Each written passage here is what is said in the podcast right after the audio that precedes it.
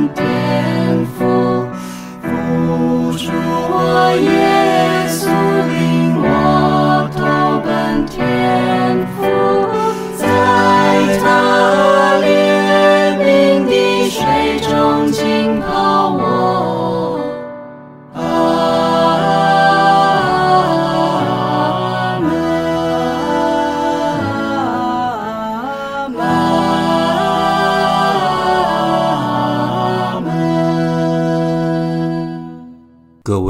主爱的听众朋友，大家好！欢迎各位再度来到多明我的家，我是多明我。在今天的节目中，我想要为大家分享的是我在二零二三年的十一月三日毕竟的时候所给的讲座，题目是以基督的心为心，内容包括了我们要了解耶稣基督。如何了解耶稣基督的心？以圣若望福音为基础来了解耶稣基督的心。我要以耶稣基督的心为心等课题。以下就是今天节目的内容。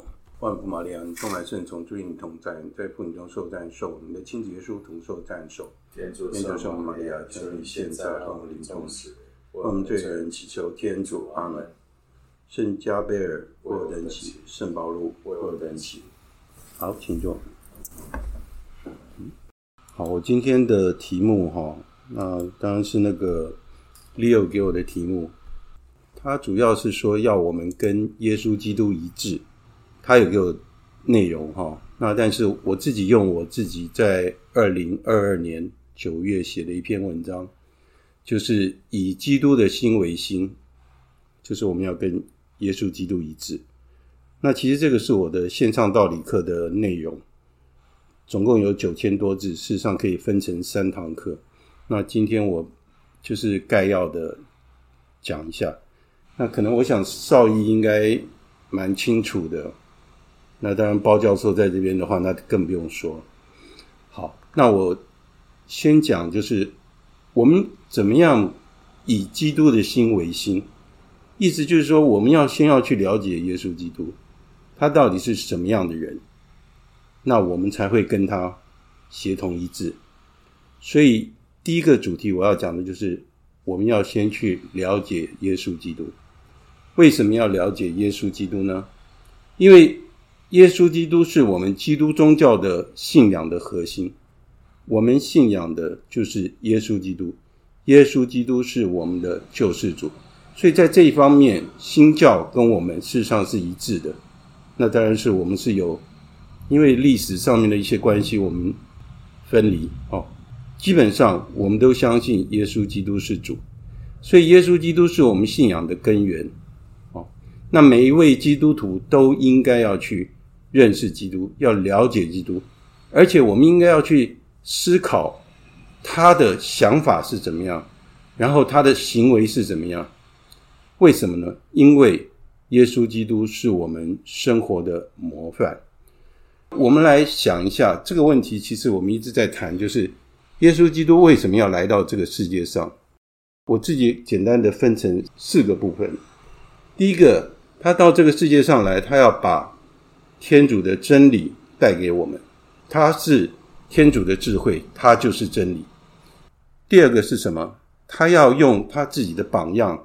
来教导我们怎么样生活，啊，因为我们我们说我们是有理智，然后我们有受过教育，我应该知道怎么样生活。但是说实话，我们看世界这个现象，像刚刚那个绍壹读的那本《从内里改变世界》，就在讲说很多人不知道自己该怎么样生活。那耶稣基督来，因为他是我们的模范，所以我们要学习他，我们才知道说我们应该要。怎么样的生活？这个是第二点。那第三点，我们就是要完成旧约的预言，默西亚要到这个世界上来救赎整个人类，他要完成这个使命。那第四个就是建立教会，教会就是你和我，我们属于这个教会。所以，当我在写这个以耶稣基督的心为心的时候，我就在想这件事情。我们要怎么样去认识耶稣基督？如果我们不了解耶稣基督，如果我有一个偶像，不管是歌星或是是明星，我如果不了解他，我没听过他，我怎么可能去学习他或欣赏他？耶稣基督也是一样。如果我们要把耶稣基督当成我我们的榜样，我一定要先知道他是谁，我为什么要学习他？他为什么那么重要？所以在各个方面，我们不是相愿，我们不是盲从啊，因为人家说要学他，所以我学他，不是，应该是我要去了解他到底是谁，我要了解清楚，我才会知道说他值不值得我学习，对不对？我不可能去随便找一个人当做我自己的榜样，或是当做我的偶像。好，那接下来我们谈的是，我们要如何了解耶稣基督的心呢？圣奥斯定他这样跟我们讲：理解我的话吧，好使你能够相信；相信吧，好使你能够了解天主的话。所以他这边就是告诉我们说，我们要怎么样去了解耶稣基督的话？我们怎么样去相信他？那就是我们要去了解他。那我怎么了解耶稣基督？那我就是要去研读他的著作是什么。关于他的著作是什么？啊，例如说一个伟人的生平是什么？他的传记是什么？他的成长背景是怎么样？他到底做了什么事情？他为什么值得我去学习？所以在我们的生活规范里面，很重要的一个就是我们有神修阅读的习惯，所以每天我们都会花五分钟的时间来读福音的部分。那当然也包括书信。啊，默示录，好，那我们花五分钟的时间啊，然后十分钟的时间是读一本书。那其实时间累积下来的话，我们会重复读圣经好几遍。那我们的目的是什么呢？我们的目的就是要了解耶稣基督，他到底是谁？他讲了什么话？他的心到底是什么样的心？所以我们也可以借着就是圣人写的。耶稣的传记还有相关的圣书，能够帮助我们去了解。我一直要强调说，我们不是随便随从别人讲话，我们不是人云亦云，人家说什么我就相信是这样，不是。我要完全理解以后，我才能够去完全的信服，而且我完全接受这件事情。我们要了解耶稣基督，我们先从福音开始，所以我选的是。圣若望福音，那我想 少英应该已经读圣经，要是读了很多次的话，好，那福音应该很熟。那我把那个圣若望福音，我分成整个福音，我分成二十一点哈。但是因为今天时间只有只有半个钟头，所以没办法全部讲，我挑重点讲就好了。其实这堂课应该可以分成三堂课讲。其实我很喜欢圣若望福音，那另外一个就是路加福音。这是我喜欢的两部福音哈，《圣若望福音》第一章就开始跟我们讲，他讲的是什么？第一个，他讲的是主耶稣基督是圣言，他是真光，这是什么意思？主耶稣基督是圣言，圣言的意思就是天主的智慧，天主的智慧。想想看，一个人的智慧，我们没办法看到，因为是在他的内在里面。但是耶稣基督就是天主的智慧，他就是圣言。那所以说。圣言在起初就是跟天主同在，他跟天主在一起，所以在天主创造天地万物的时候，他就已经跟天主在一起。哦，他是生命的光，他是照耀普世的真光。那我们可以去思考一下，我们说黑暗存不存在？黑暗不存在，因为黑暗是缺乏光的情况，所以一个暗室，一个黑暗的房间，只要有。小小的烛火就足以突破整个黑暗，黑暗就消失了。所以，我们说，在耶稣基督还没来这个世界上之前，人是处于黑暗当中，因为在旧约时代，大家都期望着默西亚的来临，所以人是处于罪恶之中，人是在原罪的状态之下。在新约的时候，真光就进入了这个世界，天主的智慧就像光一样。光亮驱逐了黑暗，但是他来到这个世界上，不是每一个人都接受他，所以我们必须要理解，如果说连耶稣基督都是这样，我们在生活里面也是一样，因为我们是耶稣基督的跟随者，我们是耶稣基督的门徒，所以耶稣基督的遭遇是怎么样，我们也是一样，所以我们也不用期待别人说一定要把我们捧在手上，没有必要。我们做我们该做的事，但是如果接受耶稣基督的人，他就会给他，因为他的名字而带来的全能，也会让他成为天主的子女。好，所以为什么耶稣基督这么重要？好，第二个就是圣若翰他的见证，还有耶稣基督拣选门徒。那当然，这个故事我想我们大家都很清楚。圣若翰他把他自己的门徒，就是介绍给。耶稣基督，圣约翰知道说他他是耶稣基督的先驱，然后他是旷野里的声音，他是为耶稣基督铺路。他当时已经很有名气了，他没有把这些东西揽在自己身上，他还是把光荣归于耶稣基督，所以他把他的门徒就给耶稣基督，让他们去跟随耶稣基督。好，第三个就是第一个奇迹，第一个奇迹当然我们知道说是在迦纳婚宴，对不对？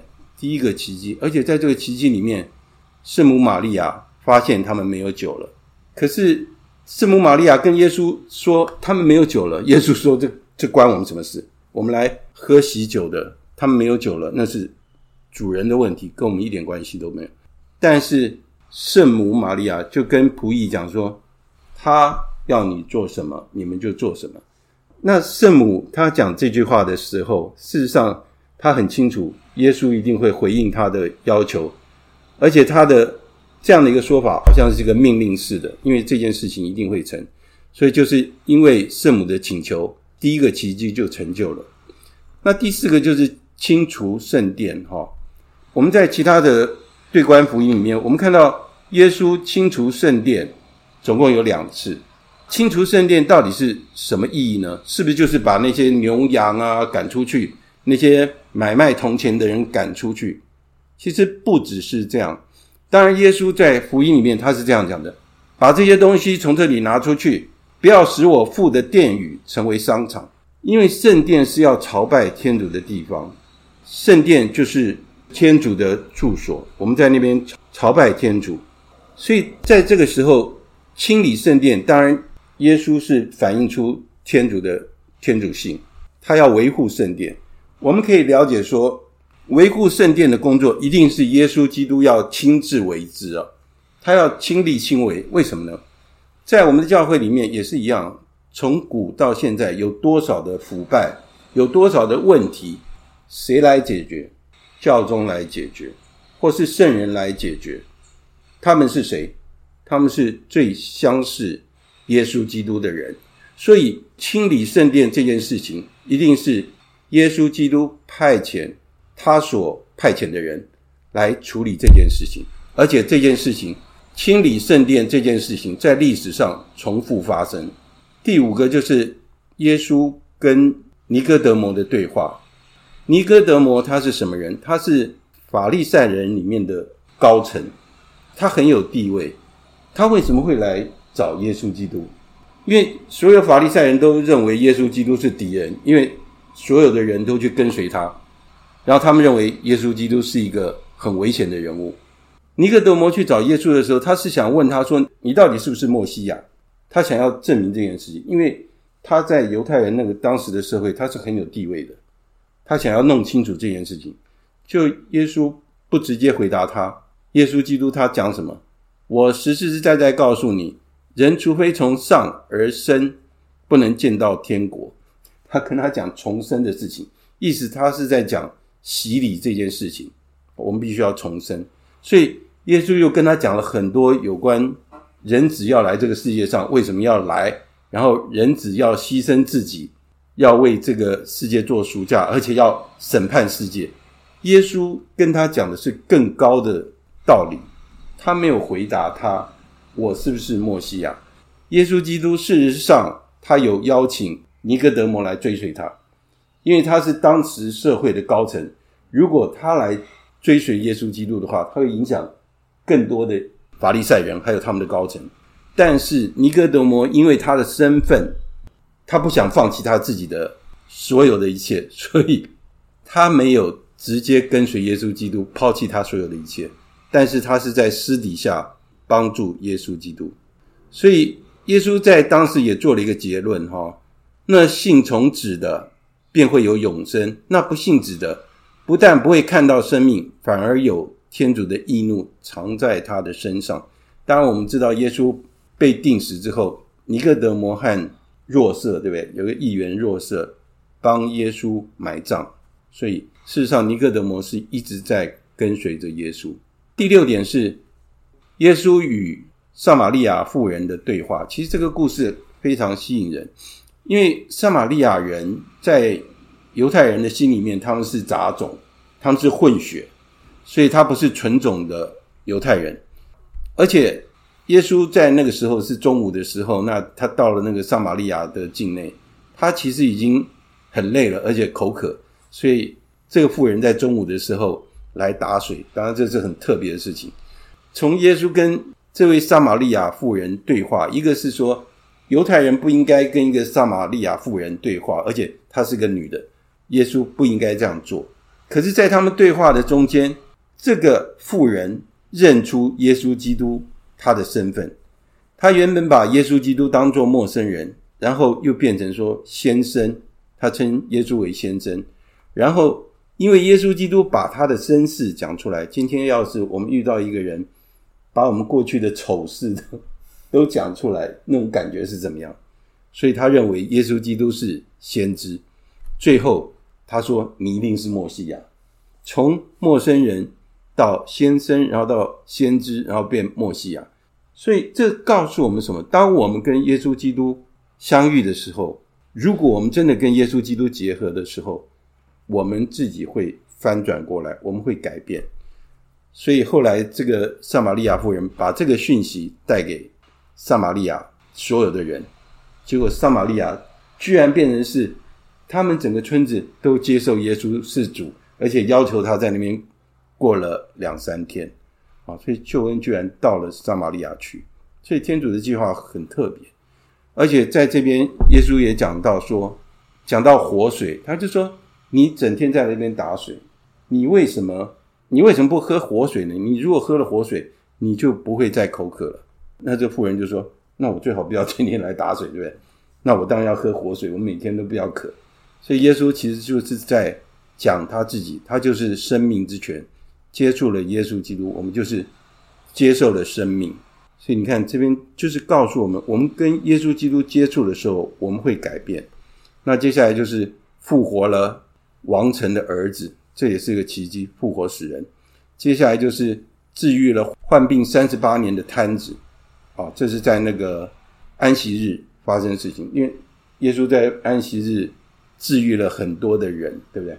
因为安息日是为什么？安息日是为了要去恭敬天主，所以才有安息日。那也是为了说人要休息，所以才定义了安息日。但是安息日就什么都不做吗？安息日可以行爱德。啊，那第九个就是五饼二鱼的奇迹。当然，这个我们就很清楚，这个是圣体圣事的预象。那第十就是耶稣步行海面。好，所以在这里我们就知道说，耶稣。是宇宙的主宰者，而且大自然是听他的命令。所以，当耶稣走进门徒的时候，他们拼命在那边划船，但是遇到风浪，他们很害怕，就看到海上有人影，吓得半死，他们以为是妖怪。所以，耶稣跟他们讲：“是我，不要害怕。”所以在我们的生活里面也是一样，我们遇到很多的困难、很多的问题，我们也会听到耶稣的声音说：“是我，不要害怕。”意思是说，如果我们依赖耶稣基督的话，我们相信耶稣基督是主，在我们的生活里面遇到任何的困难，依赖耶稣基督，我们不要害怕。第十一就是耶稣再次说明自己的身份，这个时候是耶稣说他自己是生命的食粮，凡到我这里来的就不饥饿，信从我的不会渴。那这是耶稣基督要来这边的一个目的。然后他最后他讲到说：“我是天上降下来的食粮，谁吃了这食粮，必要生活直到永远。啊，我所赐的食粮就是我的肉还有血。哦，当时的犹太人他们不吃那个动物的血，他都要把血给放掉，然后才能吃。窒息的动物他们也不吃，所以这个时候他说：“我就是你们的食物，你们要吃我的肉，还有我我的血。”他们根本听不下去嘛！你连动物的血我我们都不吃了，这个是违反天主诫命的事情。你现在要叫我们吃你的肉还是血？那你根本就是开玩笑。甚至于有人觉得他精神有问题，好，所以很多人就离开他了。那这个时候他就问十二位宗徒说：“那你们呢？你们要跟他们一样吗？要离开我吗？”所以伯多禄代表我们说了。很重要的一句话就是：“主，唯独你有永生的话，我们要投奔谁呢？”所以他讲出了耶稣基督是主，我们只有归向耶稣基督才是真正的道路。第十二个部分就是犯奸淫的妇人，法利赛人和经师要考验耶稣。这个故事很感人，我们可以想象，这个妇人是在犯奸淫的时候被抓到的，然后他们要考验耶稣。看耶稣要怎么做？那耶稣当时他们质问他的时候，你要怎么做？他人赃俱获，他当场被抓，按照梅瑟的法律，就是拿石头砸死他。耶稣那时候做什么？他弯下腰来写字，在地上画字。所以有人在猜耶稣到底在画什么字？耶稣没有回答他们的问题，他在地上画字。所以有人就说，耶稣在地上写的是。他们每一个人的名字，而且他们所犯的所有的罪，所以后来他福音上讲说，从老至少，一个一个都走了，因为老年人犯的罪大概比较多，年轻人犯的罪少一点，所以从老的到少的，一个一个走了。所以耶稣跟他们讲什么？你们中间要是谁没有罪，就先向他投石头吧。然后他就继续在地上画字。所以你看。他们原来很凶狠的那个样子，到哪里去了？最后是从老的到年幼的，一个一个溜走了。所以我们可以想想看当时的场景，那个罪妇他心里一定是想：今天我被当场抓到，我今天稳死的。但是他今天遇到的是耶稣基督。耶稣问他说：“妇人，他们在哪里？有人定你的罪吗？”那妇人说：“主，没有。”耶稣又跟他讲说：“我也不定你的罪。”去吧，从今以后不要再犯罪了。所以，我们在这边我们可以看到耶稣基督的智慧，他怎么样击退了法利赛人和经师。然后，耶稣有一个很温暖的心，他遇到罪人，他的态度是什么？他怎么样爱罪人？他怎么样宽恕他们？他的反应是什么？那从这边我们就要想到说，那我的反应应该是怎么样？第十三个就是治愈了天生的瞎子。啊，这就是另外一个奇迹，而且又是在安息日。好，第十次就是耶稣说自己是善牧，所以这个是很重要，就是善牧对羊群是很重要的。如果羊群没有善牧的话，善牧就是要保护羊群的，要防止他们被豺狼或是盗匪给迫害。所以意思就是说，我们是天主的羊，我们是天主的羊寨里面的羊，就是。我们是属于教会里面的所有的成员，保护这个教会的就是耶稣基督。所以，我们的教会，因为我们有善牧，而且他提供我们生活所有的一切，所以我们要热切的祈求天主赐给我们更多的善牧来看守他的羊群。那第十五点就是耶稣复活了纳扎路。那当然，这个故事也是蛮感人的哈。耶稣他有。三个很好的朋友，这三个朋友也不是他的门徒，但是是他的好朋友，住在伯达尼。耶稣每次到伯伯达尼的时候，都会到他们的家里。这个家就是纳扎路、马尔大、玛丽德莲的家。这家人每次耶稣来，耶稣可以在他们家好好的休息，然后他们也会招待耶稣。好，玛丽德莲有传说，就是前面讲的那个罪妇。另外就是玛丽德莲曾经在一个宴会里面拿了香液来为耶稣抹他的脚，然后用头发去擦干。啊，那而且在耶稣被钉死的时候，他也陪伴着圣母玛利亚跟圣若望在十字架下。当然，在圣经里面也记载说，耶稣复活的时候，玛丽德莲正好他到墓穴里面去，所以耶稣显现给他。当然，在圣传里面认为说，耶稣显现一定第一个要显现给谁？一定是他的母亲，因为他要先去安慰他的母亲。所以虽然圣经里面记载是玛丽德莲，但是我们相信耶稣一定是先去安慰他的母亲。在这里面讲到说，他复活纳扎路，因为纳扎路已经过世四天以后，耶稣才到他们家去。其实耶稣是刻意这样做，是要证明他可以掌握生命，他可以使死人复活，所以也是要证明他是真人又真天主。好，现在到了十六，就是最后晚餐。在最后晚餐里面，因为耶稣就是要跟中途们要分离了，那他在最后晚餐表现出他对中途们的爱。所以他开始做了一件事情，是他们都没有想到的事情，就是他开始为门徒们洗脚。我们在家里面，我们会帮自己的孩子洗脚，会帮小孩洗澡，不会刻意去洗脚，对不对？但是耶稣要，他是他们的师傅，他要为他们洗脚，他就是表现出他对他们的爱，而且他要爱他们到底。事实上，耶稣基督。很清楚他们每一个人，而且他知道其中有一个人要背叛他。